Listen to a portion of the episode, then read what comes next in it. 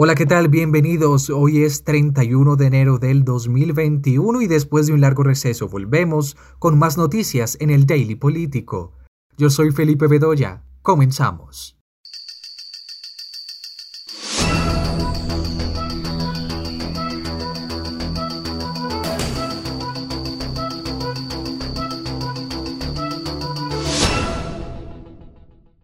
Empezamos en Estados Unidos en donde todo parece indicar que el segundo juicio político realizado al expresidente Donald Trump no va a prosperar y esto se debe principalmente a lo ocurrido el martes de esta semana en el Senado en donde se presentó una votación para que la Cámara declarara inconstitucional el impeachment, iniciativa que fue impulsada por el senador republicano Rand Paul. In a few minutes, I will insist on a vote to affirm that this proceeding we are about to enter is unconstitutional that impeachment of a private citizen is illegal and essentially a bill of attainder. Para condenar a Trump en su juicio, al menos 17 republicanos deberán votar con todos los demócratas cuando el juicio comience en febrero. Significativamente, el líder republicano del Senado, Mitch McConnell, se puso del lado de Paul en la votación, un indicador potencial de que está de acuerdo en que la constitucionalidad de acusar a un expresidente esté en duda.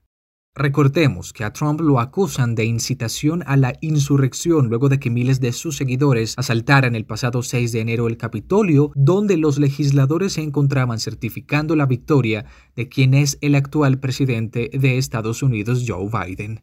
El expresidente y su defensa, por supuesto, que han rechazado la acusación y aseguran que este proceso es una continuación de la Casa de Brujas en su contra. Por lo visto el martes en la votación de Rand Paul, 45 senadores apoyaron la moción y 55 la rechazaron, lo que se puede interpretar como que esos 55 que la rechazaron apoyarían la eventual condena a Trump. Sin embargo, es importante aclarar que este número es inferior a los requeridos para destituirlo, que equivale a 67. Teniendo claro esto, surge una pregunta central y es si el impeachment va a proceder bajo esta duda de constitucionalidad. Y para saberlo, el abogado experto en derecho constitucional Ángel Leal nos explica. Tema polémico es un, eh, un tema constitucional académico, teniendo que ver si procede un juicio político contra un exmandatario. La constitución especifica que el, el juicio político es para destituir y descalificar a la persona de ocupar el puesto, en este caso la presidencia de los Estados Unidos pues el argumento de los que, lo defienden es que ya técnicamente como dejó de ocupar el mando, ya no es destituible y de hecho no procede el juicio político. Sin embargo, los precedentes legales que hemos visto, el más reciente del siglo XIX, eh, ex secretario de guerra William Belknap bajo el mandato de Ulysses S. Grant, sí aparenta ser que procede este tipo de juicio político a pesar de que la persona deja de ocupar el mando precisamente para que en el dado caso de que sea convicto pueda entonces ser eh, con un voto subsecuente descalificado para ocupar el puesto. Así que el juicio va a proceder, ese es el argumento legal que se va a presentar de inicio y pues entonces ya veremos eh, de qué manera vota el Senado.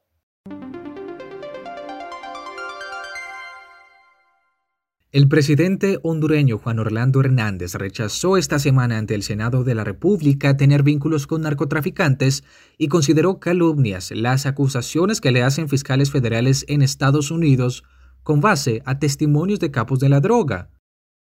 Porque hasta el día de hoy me niego a que Honduras sea un país de narcotraficantes.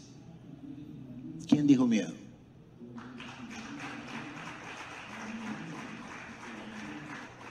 No he sido, no soy, ni seré amigo de ninguno de estos delincuentes y continuaré mi lucha hasta el último día de mi gobierno, cueste lo que cueste.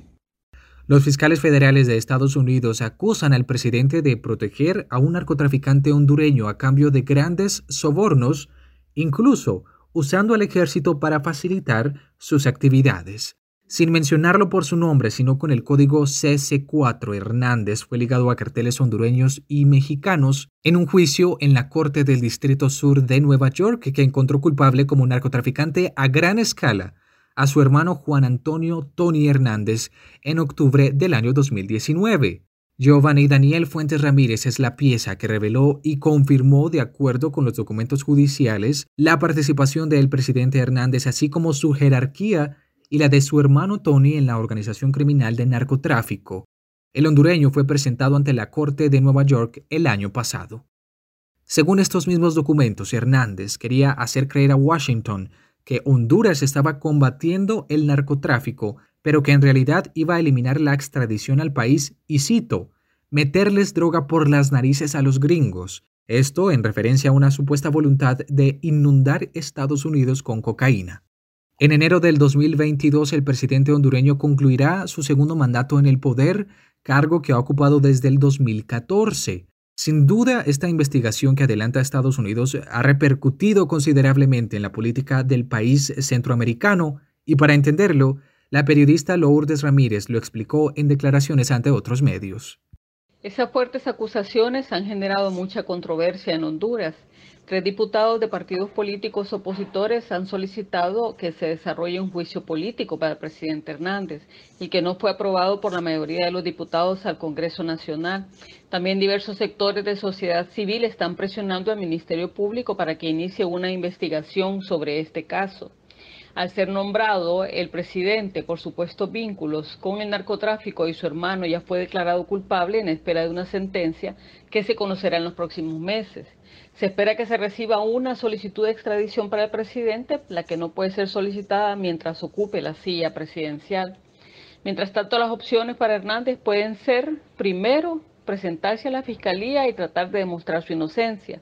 Segundo, que el candidato del Partido Nacional renuncie a su candidatura y le ceda a Hernández. En ese caso podría ser presidente por tercera ocasión, ya que la reelección no se limita a dos periodos. Esto ocurriría antes de noviembre de este año para las elecciones generales, ya que las primarias son en marzo próximo. Y tercero, que se inicie un juicio en Honduras para evitar que se presente en Estados Unidos pero también se puede generar una crisis política o social y no realizar elecciones, lo que prolongaría inmediatamente su periodo por un tiempo no determinado en este momento.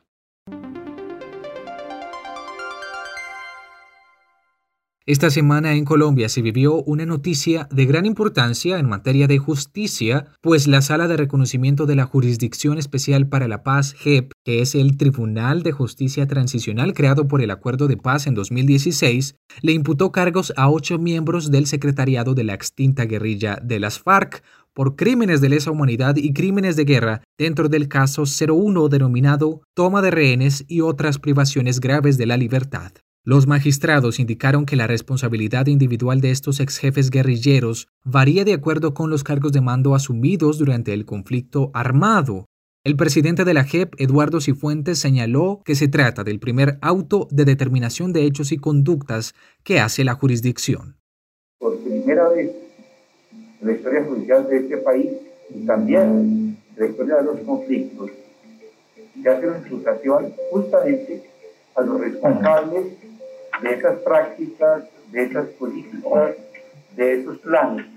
Planes muchas veces deliberados y explícitos y otros planes que se deducen en la práctica y que dan lugar a patrones de criminalidad, o sea, a hechos que se repiten y no de manera casual, no se repiten porque obedecen a políticas sistemáticas. Y en el caso de las FARC, también esta esta decisión toma nota de cómo en la FARC se presentaba justamente esa verticalidad en la cual la política era concebida, la política era ejecutada. Por consiguiente, ante delitos de sistema como este, que generan miles de víctimas, es importante identificar patrones y es esencial establecer la responsabilidad de los autores de esos patrones. El expediente concluye afirmando que los jefes de la extinta guerrilla cometieron crímenes de guerra y de lesa humanidad por haber secuestrado civiles y miembros de la fuerza pública. El mismo expediente ofrece una cifra que resulta impactante, pues señala que entre los años 1990 y 2016 fueron secuestradas 21.396 personas aproximadamente, advirtiendo que podría haber sido más. Los delitos cometidos en el marco de este caso son considerados por la misma JEP como deliberados y sistemáticos, Los imputados son Rodrigo Londoño Echeverry, conocido en tiempos de guerra como alias Timochenko, los hoy senadores por el Partido de los Comunes Pastor Alape y Carlos Lozada, Milton de Jesús Toncel alias Joaquín Gómez, Juan Emilio Cabrera alias Bertulfo Álvarez. Y Jaime Alberto Parra alias Mauricio Jaramillo. Los exguerrilleros imputados tendrán un término de 30 días hábiles en las que la sala de conocimiento de la JEP revise si hubo o no reconocimiento de los delitos, Posterior a estas acciones, el tribunal entrará a determinar si en efecto hubo o no reconocimiento y si se puede o no aumentar esta audiencia para imputación. Y para entender con más detalle esta decisión y lo que implica, el director para América Latina de la ONG Human Rights Watch, José Miguel Vivanco, lo explica. Mira, la decisión de imputar al secretariado de la FARC por secuestros y otros aberrantes crímenes de guerra es un paso absolutamente clave para que haya justicia para las víctimas de estos aberrantes delitos cometidos durante el conflicto armado en Colombia. Ahora, hay dos aspectos que son clave y que vale la pena destacar. Primero, que los jueces concluyeron que estos secuestros o toma de rehenes, como se los llama en el derecho internacional humanitario, no fueron aislados, sino que fueron generalizados, sistemáticos, y, el resultado eh, de una política de la FARC. Por lo tanto, constituyen nada menos que crímenes de lesa humanidad. Ahora, lo segundo eh, es que esta decisión eh, creo que deja sin bases, sin fundamento, a los políticos del Centro Democrático, que es el partido de gobierno en Colombia, quienes argumentan que la JEP fue creada para perseguir a militares y para garantizarle la impunidad a los miembros de la FARC. De acuerdo a las reglas del juego, los miembros del secretariado de la FARC tienen 30 días para reconocer su responsabilidad en estos delitos. Según el acuerdo de paz, quienes se reconozcan y cooperen plenamente con el sistema de justicia eh, van a ser condenados a penas alternativas. La JEP debe garantizar, en todo caso, que estas sanciones sean serias, rigurosas, contundentes y a la vez garantizar que quienes no cooperen cumplan largas penas de prisión en el sistema de justicia penal ordinario. La prioridad, por supuesto, debe ser garantizar una justicia genuina para todas las víctimas del conflicto armado colombiano.